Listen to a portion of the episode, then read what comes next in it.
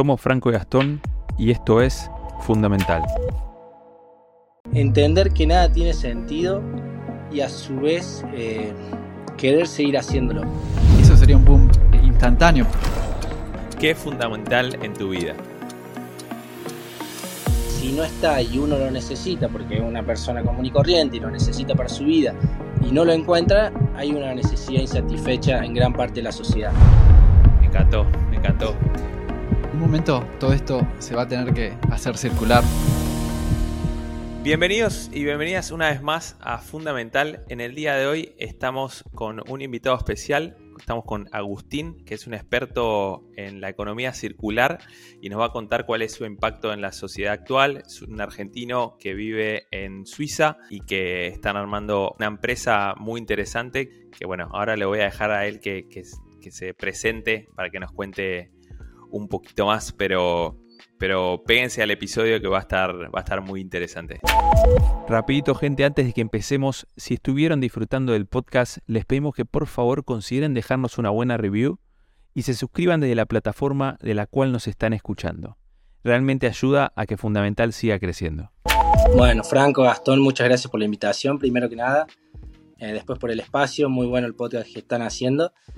Y bueno, con respecto a, gracias también por los expertos. Eh, la verdad que no me considero experto, pero sí que aprendí mucho en esto, de, estar metiéndome cada vez más en lo que es la economía circular y uno se va sintiendo, no experto, pero sí con cada vez más conocimiento y, es parte de eso, ¿no? También de, aprender todos los días un poco más para, para sentirse con conocimiento al respecto.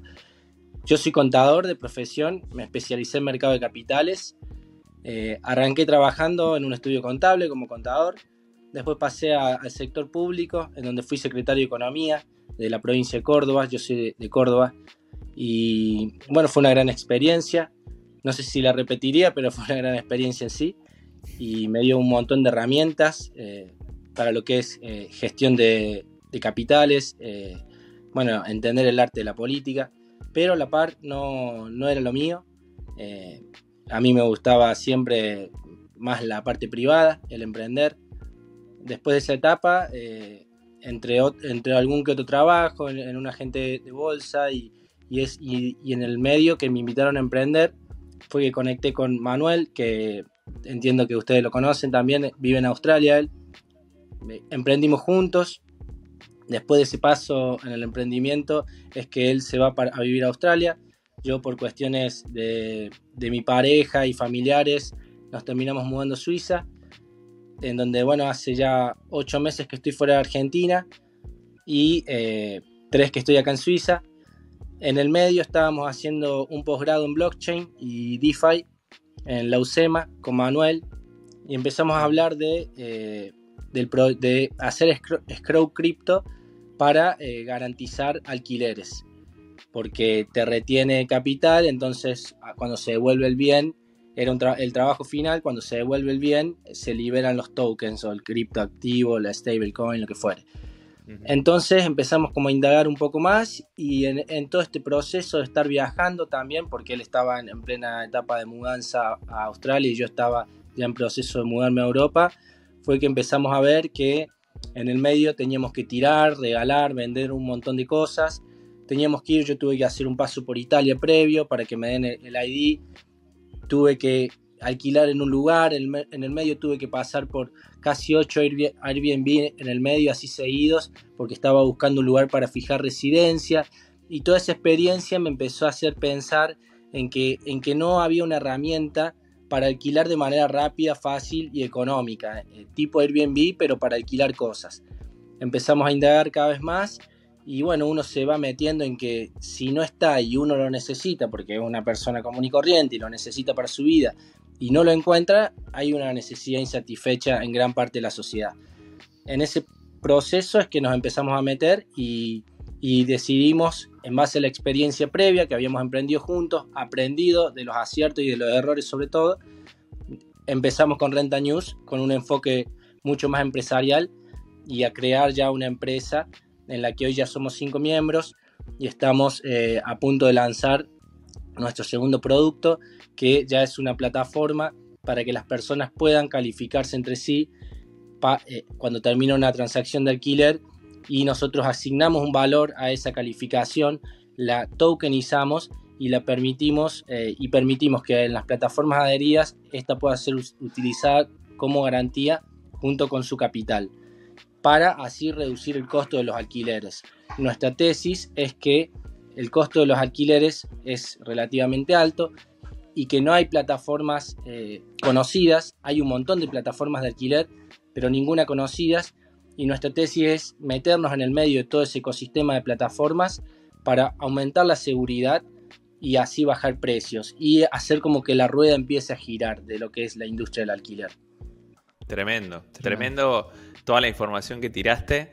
Eh, yo había escuchado del proyecto de ustedes, obviamente lo estudié, me he juntado con Manu, me ha contado, pero para quien está escuchando por primera vez, quizás un montón de información, así que les queremos decir que vamos a ir en detalle en, cada cosa y, Agustín tipo va, va a tocar todos los puntos que, que mencionó, vamos a ir a, en detalle, básicamente.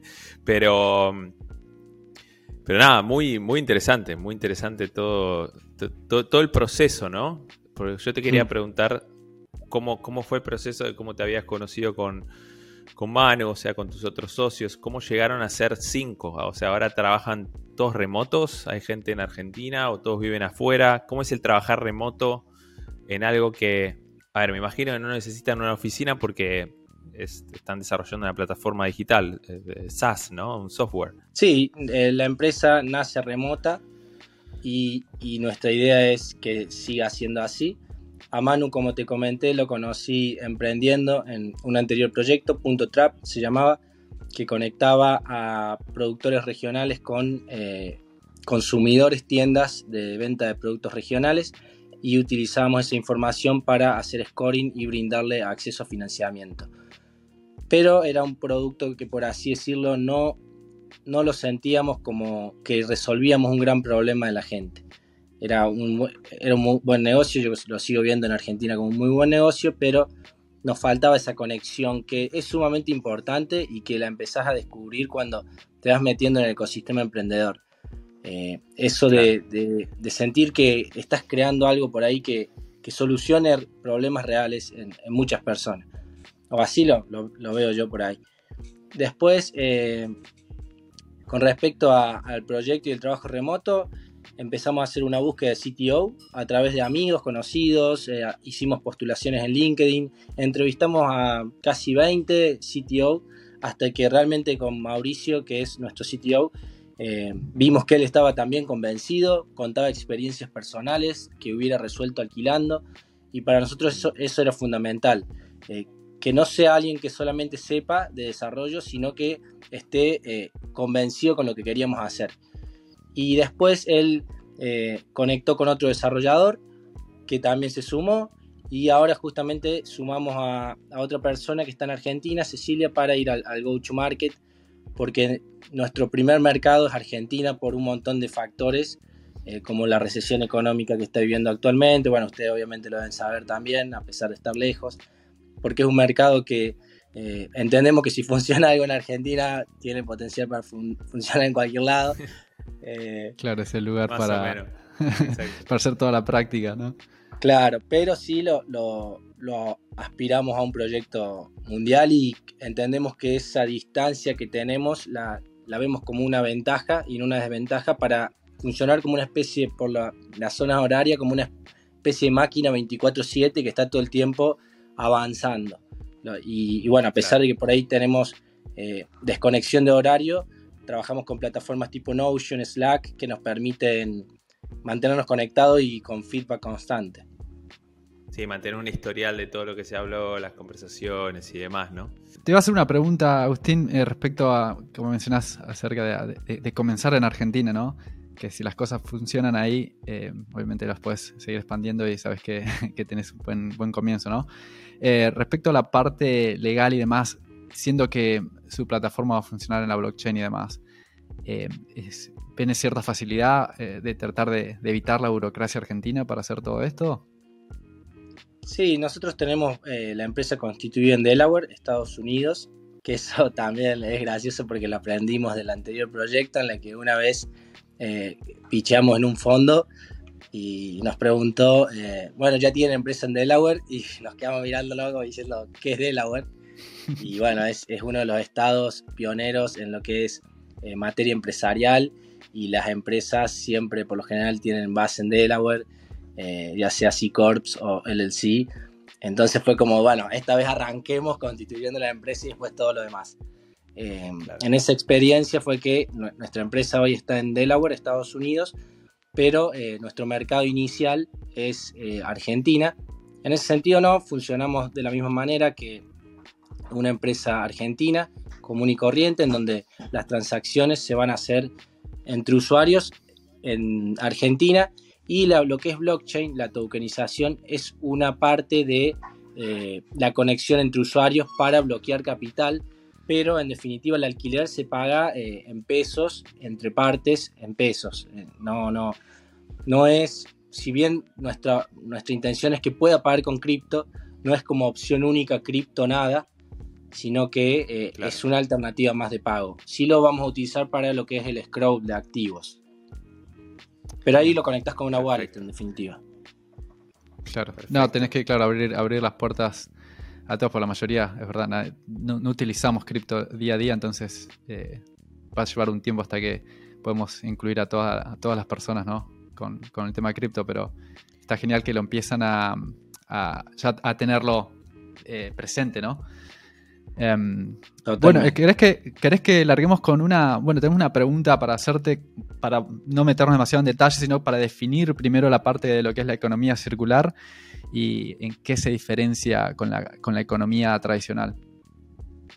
Sí, la, economía circular eh, parte de la reutilización de los bienes para reducir el consumo, de hacer un aporte al planeta, porque por ahí se mezclan sí, eh, economía circular y economía colaborativa, y yo las termino entendiendo como colaborar con el medio ambiente, por así decirlo.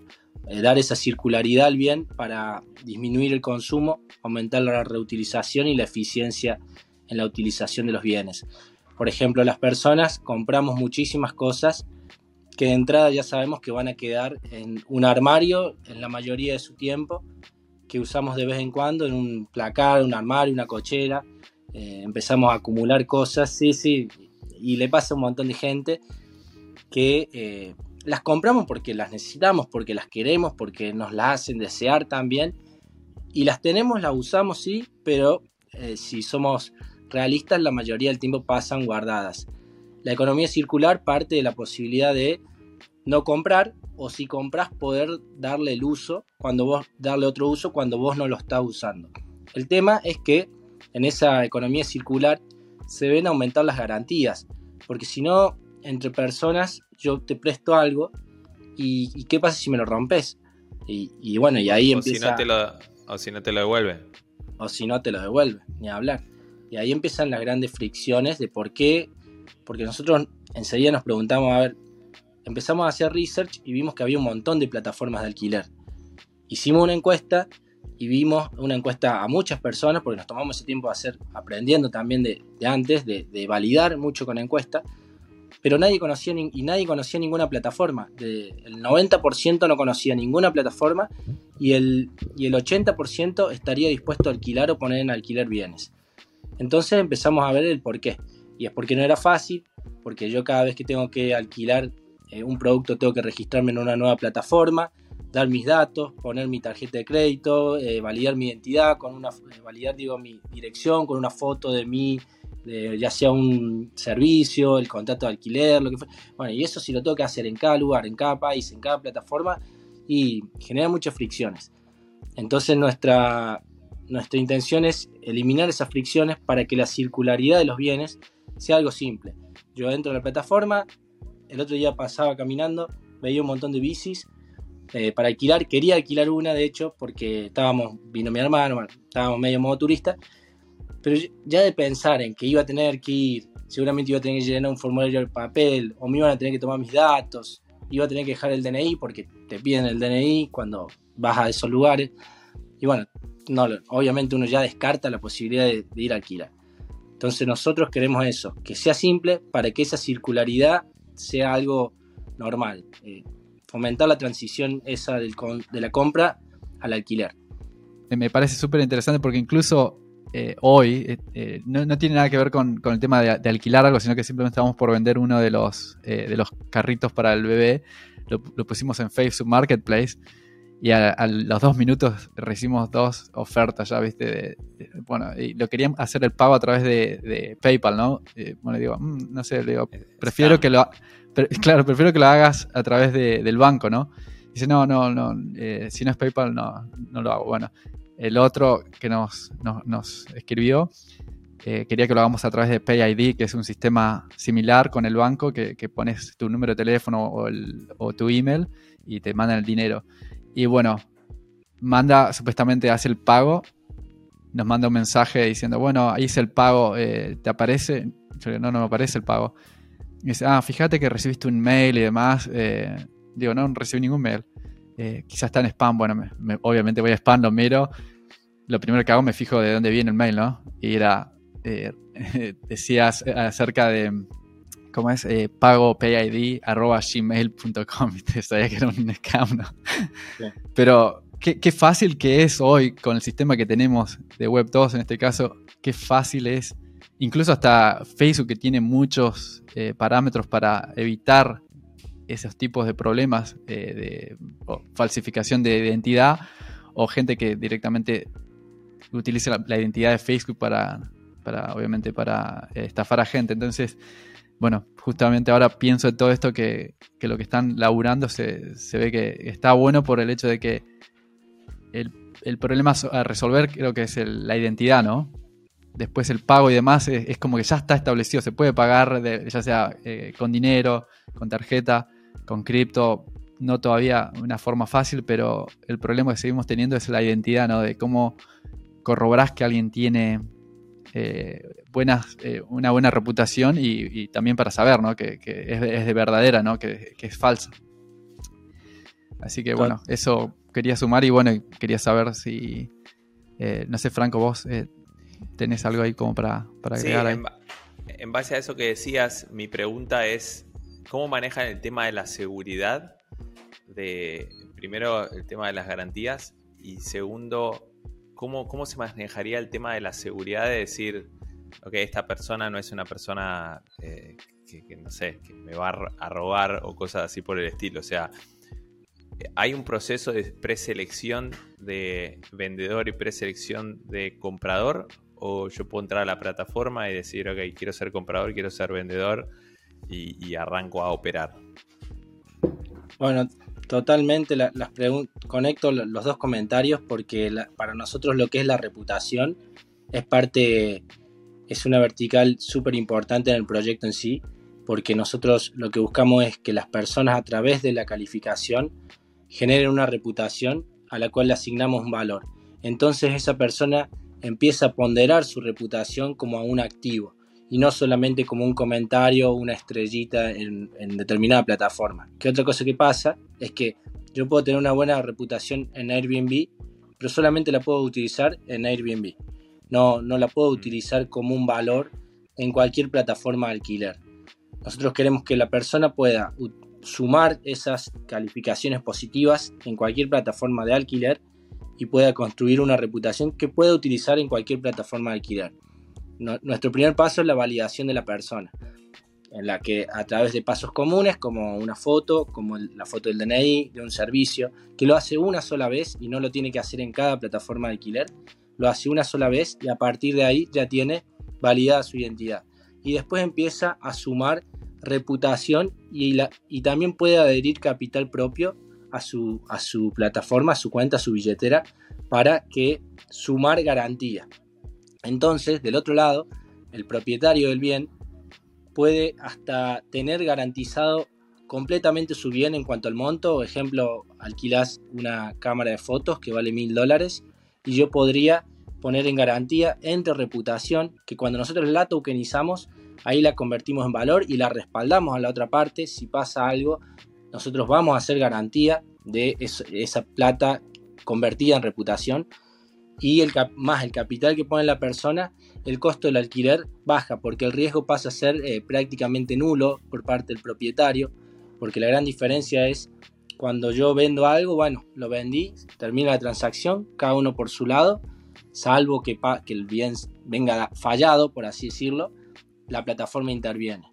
Pero acá la devolución es, eh, es parte del proceso también.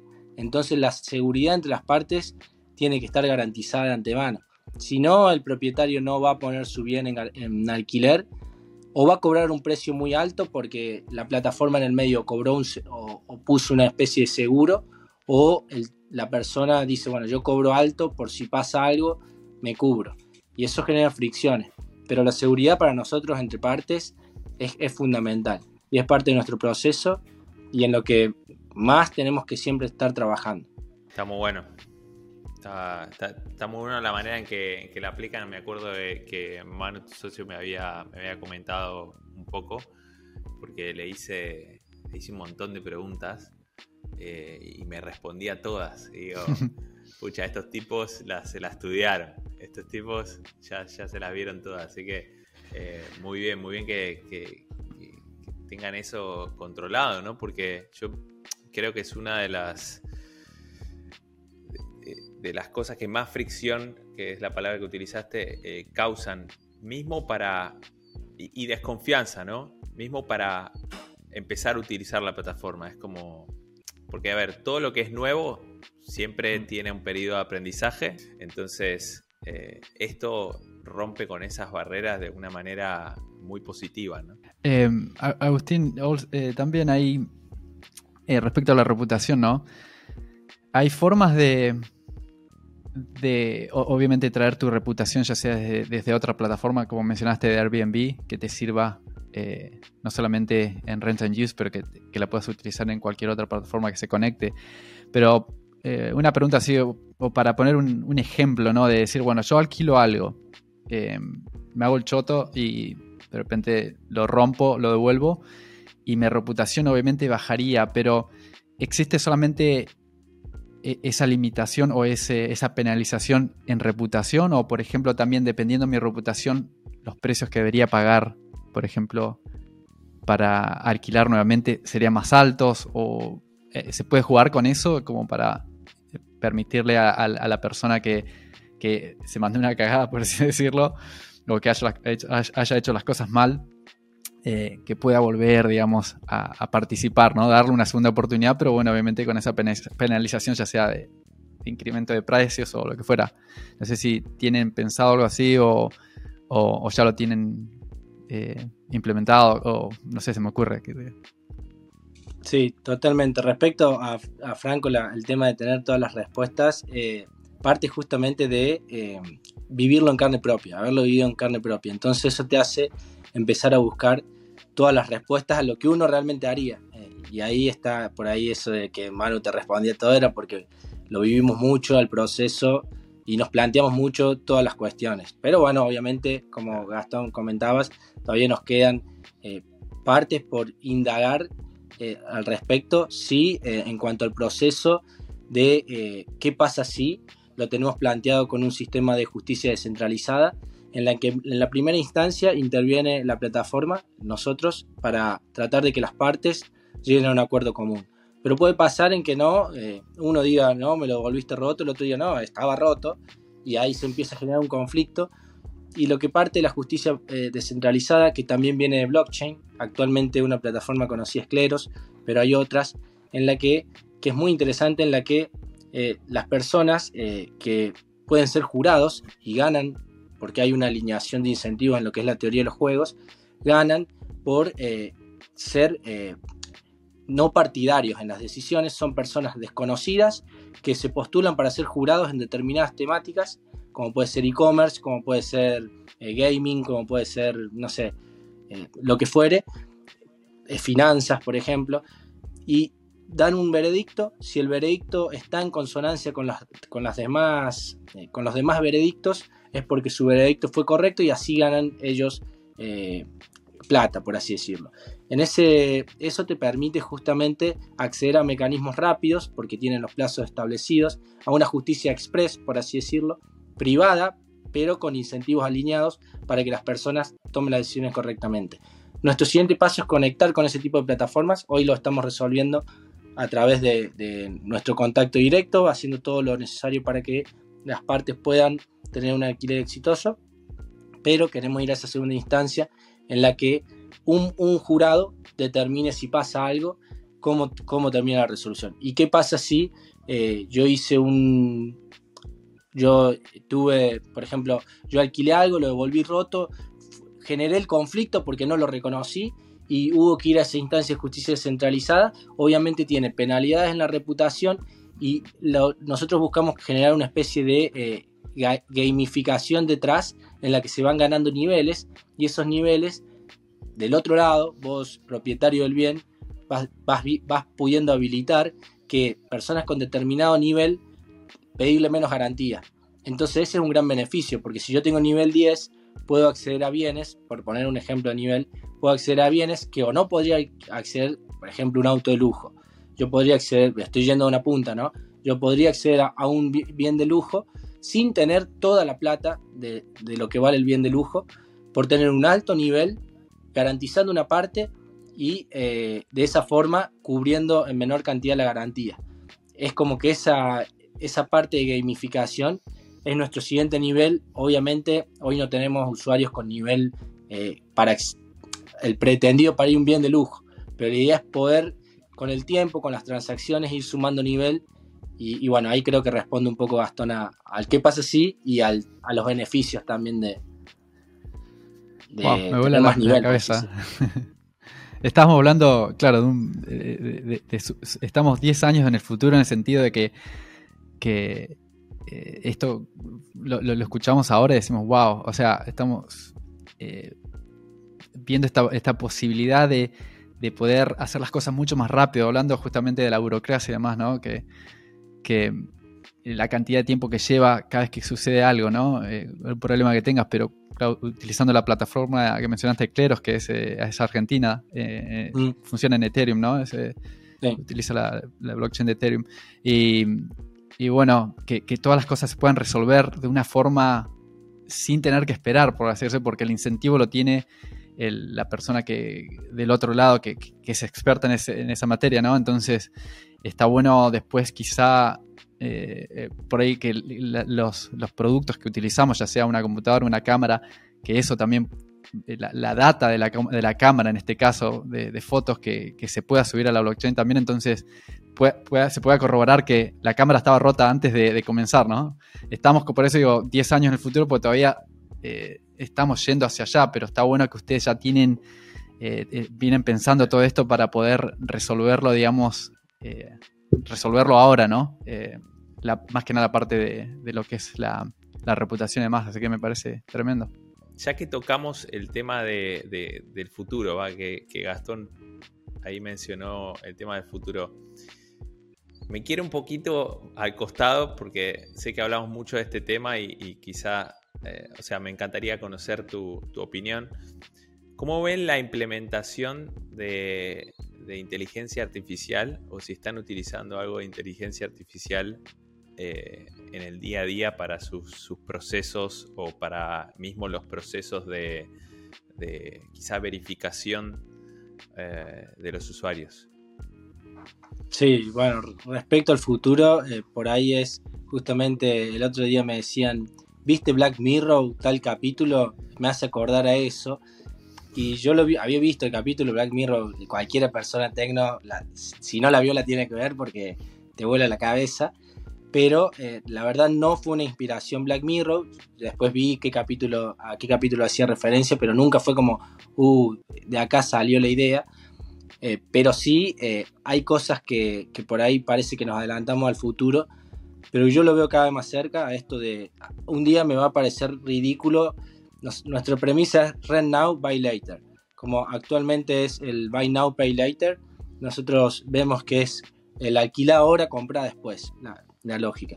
Con respecto a, lo que es inteligencia artificial, yo lo uso a diario eh, para cuestiones ya sea eh, pitchar, eh, lo que es, eh, viste que te hacen preguntas, los fondos para, para rellenar formularios y demás. Sí, pido correcciones de gramática, sí hago preguntas relativas a, nuestro proyecto y por ahí hasta me da respuestas que, me, que te alientan porque ChatGPT le haces preguntas complejas, obviamente usando ChatGPT más que nada hoy por hoy, que creo que es el, núcleo de todo lo que hay eh, detrás de, la inteligencia artificial. Y, sí, creo que hoy es eh, persona más inteligencia artificial y el que no lo haga se está quedando día a día un pasito atrás. Eh, pero también creo que hoy hay mucho ruido y el otro día veía una imagen en, en el que había, era un gran globo, por así decirlo, un gran círculo, gente hablando de ChatGPT enorme. Gente eh, usando ChatGPT ya era mucho más chico. Gente desarrollando ChatGPT era un puntito. Eh, perdón, inteligencia artificial. Y, y ahí también eh, me hace acordar a lo que fue NFT hace dos años, blockchain hace tres años y metaverso hace un año. Como que se pone algo de moda y todo el mundo habla de eso, pero Después estamos se cae todos pero a poco. Claro. Bueno, vamos a hacer que todos hablen de, de, de Ru, pero, pero que se sigan hablando de Ru, que no se caiga. bueno, agradezco el espacio porque es parte de eso. No, va a ser tremendo cuando se pueda. Yo la verdad que pienso todos los días, eh, es más, siempre estoy con la idea de, querer limpiar, de querer vender cosas, pero a veces digo, claro, quiero limpiar la alfombra y digo, tengo que ir a comprarme una máquina. O sea, por, un, para hacerlo, viste, quizá tres veces al año. y a veces decís, bueno, voy al alquilo, pero después mirás el precio del alquiler también y decís, al final me conviene comprármela, pero después no la querés tener también guardada en el, en el garage y cosas así. Entonces, estaría bueno cuando tengas la, posibilidad de eso, de alquilarlo por un por algo, digamos, razonable y bueno, eh, creo que en el momento que, se pueda hacer eh, y que haya gente, ni, hablar, voy a empezar a usar porque eh, lo, lo súper necesito y creo que la mayoría de la gente que, por ahí piensa en, deshacerse de cosas. y siento que un montón de, de, los oyentes deben estar pensando lo mismo, pero yo lo podría aplicar en el día a día. Yo, básicamente todas las semanas, más o menos, o sea, yo tengo mi cámara, mi equipo fotográfico, porque tengo una agencia de, producción, eh, o sea, multimedia, pero alquilo equipo. Porque hay proyectos que lo requieren, hay proyectos que requieren más de una cámara o una cámara especial o lo que fuese, y alquilo equipo. Y si bien está contemplado en el precio del proyecto, ¿no? en el valor del proyecto total, eh, no, no es barato. ¿no? O sea, eh, si se puede hacer eso mucho más barato entre y no tener que ir a a ver podría ir a, una empresa, ¿no? Pero, pero que cada uno también pueda alquilarlo sería interesante. Esa es otra pregunta que, me gustaría hacerte, porque yo sé que ustedes van a actuar como intermediarios entre eh, personas que alquilan y empresas de alquiler, ¿correcto? Mm. Ustedes están pensando que yo, Franco, puedo ser empresa de alquiler o, se necesita estar a cierto nivel, eh, no sé, tenés que tener registrada una empresa para, ser alguien que, que eh, alquila a otros? No, no, el modelo está planteado. Es más, el modelo nace eh, con una visión muy Airbnb en el que yo podría entrar en el mapa y encontrar más, filtrar cámara de foto para el caso y encontrar las que están más cerca según mi filtro e ir y alquilarla a una persona, eh, a una persona usuario final, sí to sí. Pero hoy lo, estamos viendo más del lado de ir a, empresas que ya alquilan, justamente porque ellos ya tienen el modelo en la cabeza. Entonces no hay tanta fricción en la implementación porque es simplemente mejorarles o darles un upgrade eh, o una visión distinta al cómo pueden hacerlo y no tenés que convencerlo de poner bienes en alquiler. Pero no, la idea es que cualquiera pueda si quiere, y justamente por ahí escribimos en blog, eh, para volvernos expertos también, porque te, hace generar ideas y vas investigando cada vez más. Y el otro día escribí una relativa a cómo eh, empezar un negocio de alquiler para economías en recesión, en donde uno dice, bueno, ¿y qué hago? bueno, compro 5 o 6 cámaras de fotos y las pongo en alquiler. Y no hace falta ser una empresa para hacer eso incluso puedes arrancar con menos e ir sumando cámaras o, productos a medida que vas creciendo. Aparte, al, enfocarte en, las empresas primero, o sea, empresas ya establecidas, aparte de, reducir la fricción, lo que haces es que los usuarios empiecen a tener mayor nivel de reputación, ¿no? Eh, para, que después cuando entren más eh, personas que alquilen equipo, ya hayan usuarios con cierto nivel, ¿no? Totalmente. E, es eso lo que buscamos, reducir la fricción en ese sentido y, generar, porque ahí vos Gastón comentaste algo de poder traer reputaciones de, otras plataformas. Una de nuestras ideas o intenciones es justamente eh, poder validarle eh, transacciones pasadas, eh, hablamos entre seis meses, un año, de ya transacciones hechas, validárselas como para justamente tener más llegada rápida al usuario final. Porque hoy lo que necesitamos es el go-to-market, que esto es parte de también poder difundir, pero también hay que difundirlo a usuario final y ahí es el gran desafío, que es lo que estamos trabajando en este momento. Claro, eh, eh, lo otro también es que por ahí lo vemos nosotros decir, bueno, empezamos con la reputación desde cero, ¿no? Pero en un momento todo esto se va a tener que hacer circular, por así decirlo, ¿no? De decir, bueno, empresas van a decir, necesito eh, colaborar con esto, ¿no? Para, hacer un mundo mejor y para, obviamente, para facilitar su propio negocio o lo que fuera.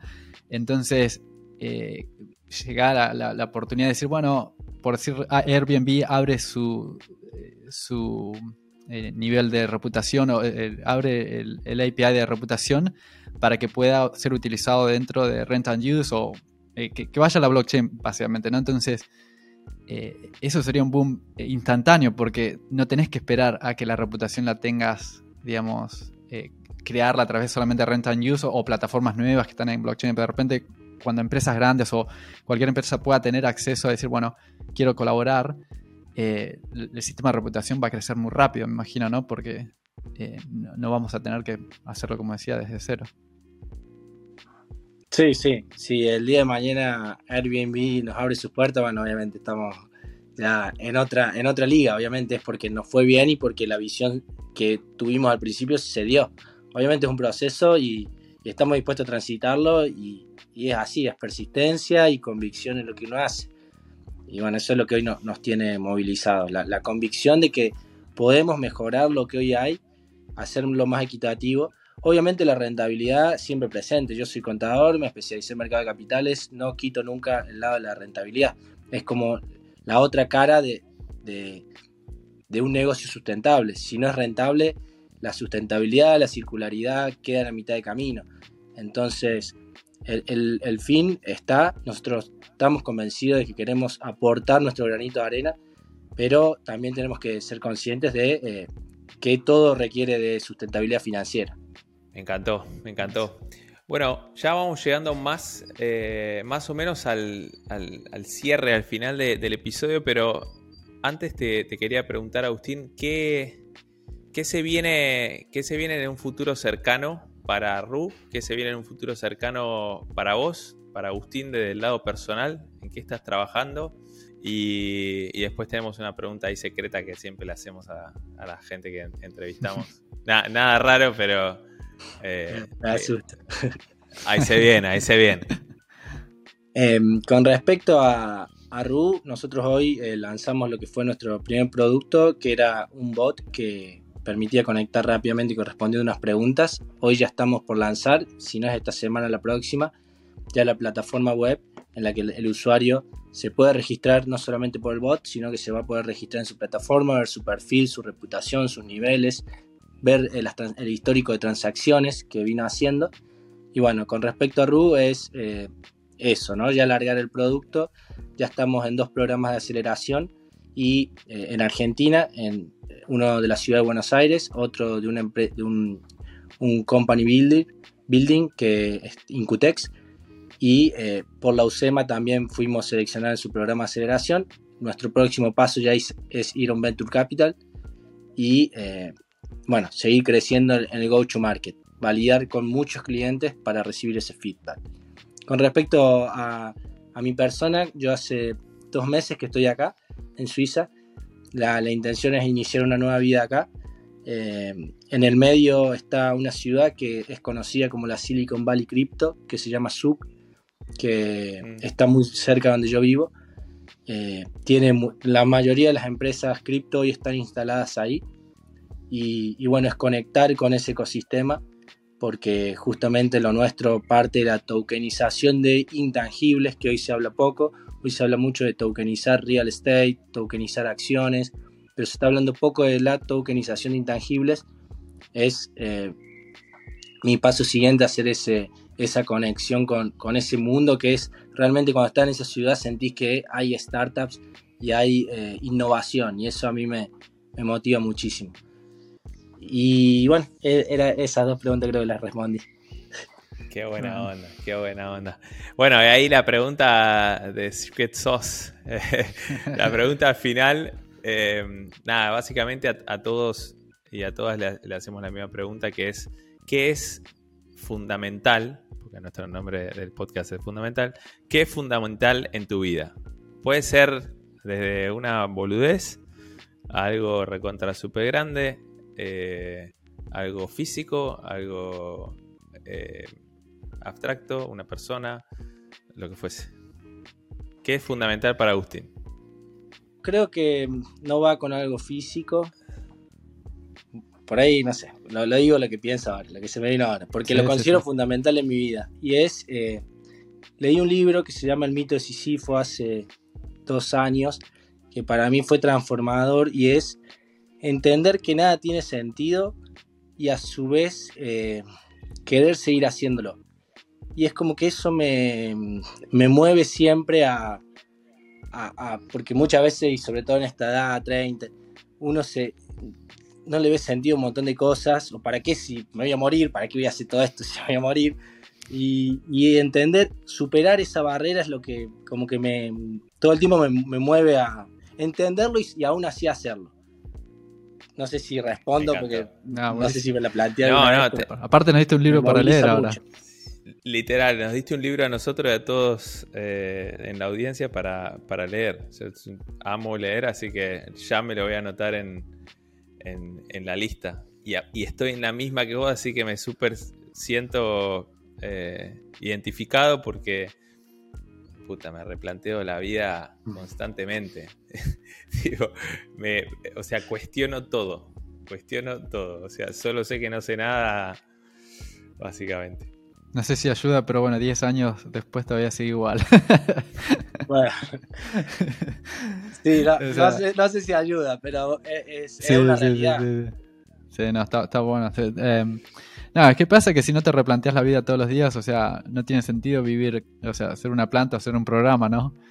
Eh, es, cuestión de, estar reinventándose y me parece tremendo que, bueno, que puedas eh, también ponerlo en, palabras con un libro, ¿no? Que, que a veces cuesta encontrar esas, eh, esas, esas cosas que, que decís, wow, cuando la lees y, tiene sentido, le das para adelante. Se podría decir que es la mejor respuesta a, esa pregunta hasta ahora, así que estás en el podio, Agustín, de la mejor respuesta. Eh, vamos a ver, vamos a ver qué pasa, pero, es difícil, es difícil de bajar eso, es difícil de bajar. Che, Agustín, gracias eh, muchísimas gracias por, contarnos el proyecto, por, abrirte, por la buena onda. Eh, Gastón, no sé si quieres decir algo. No, la verdad que muchísimas gracias, Agustín, por también por, sumarte el domingo al mediodía. Me imagino que eh, ya estés de estar preparando el almuerzo y demás. Y, bueno, em, gracias por, venir y darnos toda esta, posibilidad de, entender un poco más hacia dónde vamos en el futuro, ¿no? Que no, no va a ser todo tan tan dull o tan oscuro como lo vemos en algunos momentos y bueno, eh, se vienen cosas buenas. Así que gracias, Agustín. No, gracias a usted, Gastón Franco. La verdad que poder compartir lo que uno está haciendo siempre ayuda y bueno, ustedes el trabajo que están haciendo es fundamental porque permite justamente eso, difundir la palabra, pensar cosas nuevas. Así que denle para adelante, replantéense todo lo que quieran, pero sigan para adelante porque es la persistencia y el éxito. Y bueno, gracias, gracias por todo. Gracias de nuevo. queríamos saber eh, si la gente quiere poner en contacto con, vos o con el proyecto. Igualmente, seguro vamos a dejar los links en la descripción, pero ¿dónde, dónde pueden encontrar un poco más de, proyecto? ¿Cuál es su, página web? Nuestra página web es rentanews.io y después en LinkedIn y, e Instagram como Renta News. Y mi contacto personal, hoy estoy usando más que nada LinkedIn que es Agustín Insaurralde. Y, y, bueno, Twitter, la verdad, lo, tuve, lo usé mucho, me, llenó de toxicidad, lo, cerré, después lo volví a abrir. Eh, hasta que, hasta que entró Elon Musk. Twitter es el, el, eh, cuando está cripto, cuando está a pleno, ahí estás en Twitter, ¿viste? Pero después se, se, pone, se pone re tóxico. O sea, viste que, que tenés todas las, notificaciones y te, te, volvés loco. Así que hiciste bien, hiciste, un buen cambio ahí. Sí, ahora no lo uso mucho, pero cuando estaba en una compañía de bolsa, eh, por ahí me nublaba el juicio. Seguía muchos de relativo al mercado de capitales y uno te dice para arriba, el otro para abajo y te nubla un poco el juicio, así que ahí lo había cerrado. Está muy bien, está muy bien. Bueno, gracias de nuevo eh, y los esperamos en, en el próximo episodio.